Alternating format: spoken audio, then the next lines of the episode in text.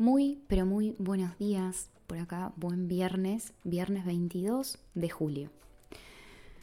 Quiero seguir compartiendo contigo la mirada de las constelaciones familiares en relación a lo que es la relación con nuestros padres y cómo afecta ello a las relaciones que luego entablamos en pareja. En ese sentido, hoy quiero compartirte un fragmento de uno de los libros que vengo leyendo últimamente, Historias que se cuentan en silencio, de Carlos Bernués. Carlos Bernués es el director del Centro Bergelinger en Uruguay es uno de los profesores de la formación que estoy haciendo en estos momentos. Así que acompáñame, ponete cómodo, ponete cómoda y seguí conmigo estas palabras que te voy a compartir a continuación.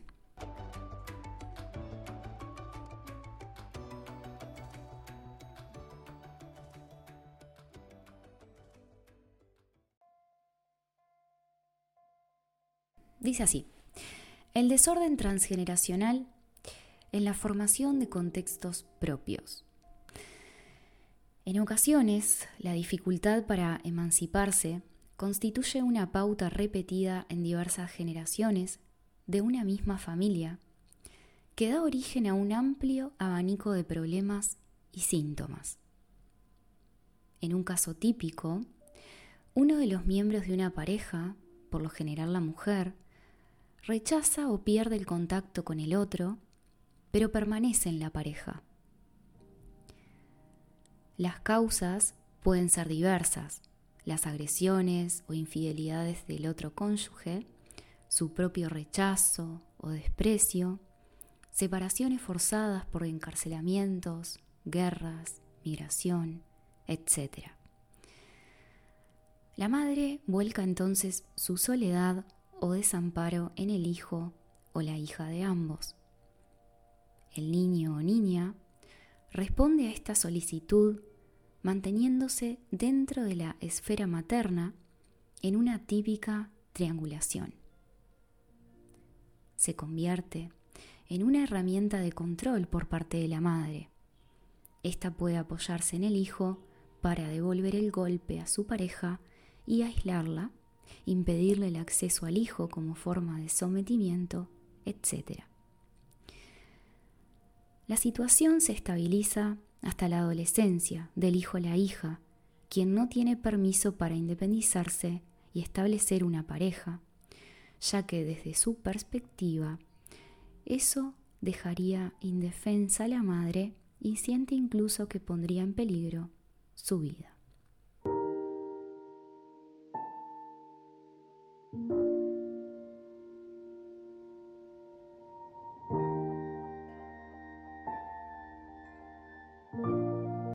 Así que miremos juntos todo esto que te acabo de leer y veamos cuáles son las implicancias cuando en algún punto hemos estado involucrados entre nuestros padres. Pero ese involucramiento muchas veces es inconsciente, es una lealtad, es una fuerza que nos tira y nos lleva a solucionar problemas que hay entre nuestros padres, como en este caso que te acabo de leer, una madre que rechaza a su marido, a su pareja, por distintos motivos, ya sea como dice acá, infidelidades, agresiones y etc. Y cuando eso sucede, los hijos empiezan a sentir una responsabilidad por solucionar eso.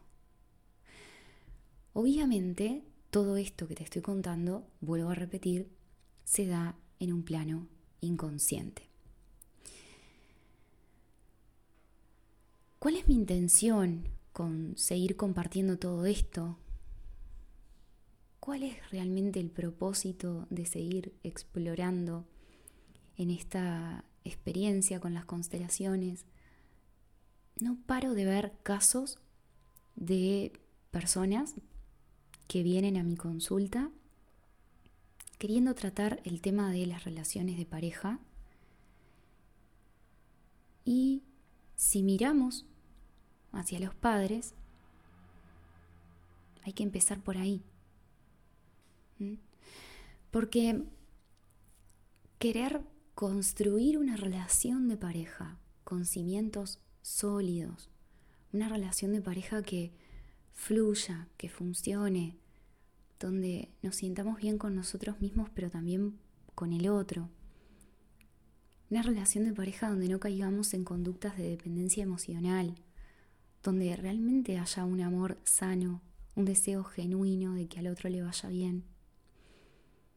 Tiene mucho que ver con revisar internamente la relación que tenemos con nuestros padres.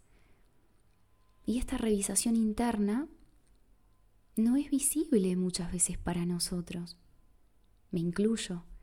No somos conscientes de las implicancias que tiene el buen funcionamiento en pareja, el sanar con nuestros padres.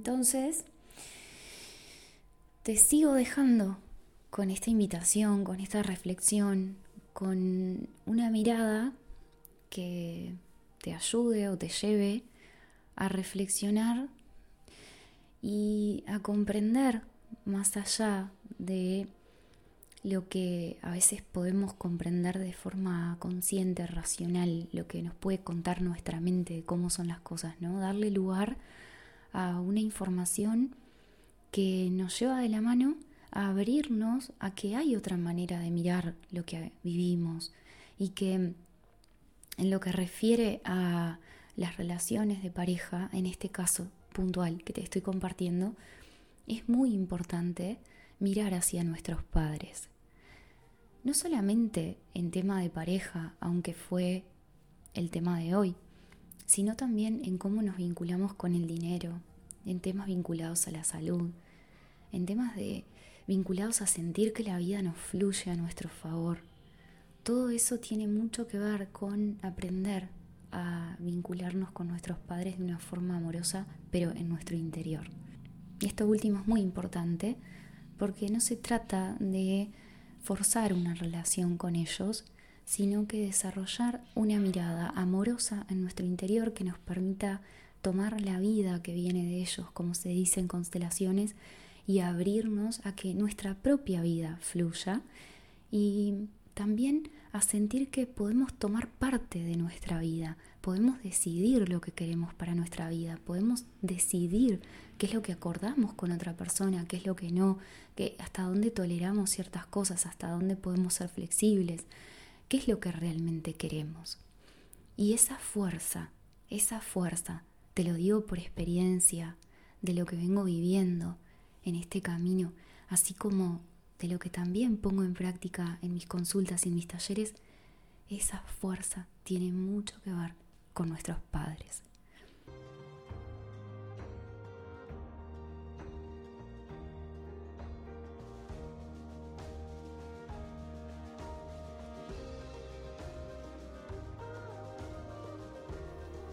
Así que te dejo una vez más reflexionando y espero que muy pronto nos volvamos a encontrar, ya sea en vivo, en consulta, en talleres.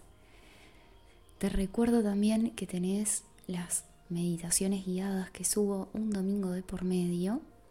El domingo pasado subí una meditación para trabajar la confianza en ti mismo, en ti misma. Experimentar esta meditación en mi página web www.luciagarcia.com.uy. Te dejo un gran abrazo y nos seguiremos acompañando.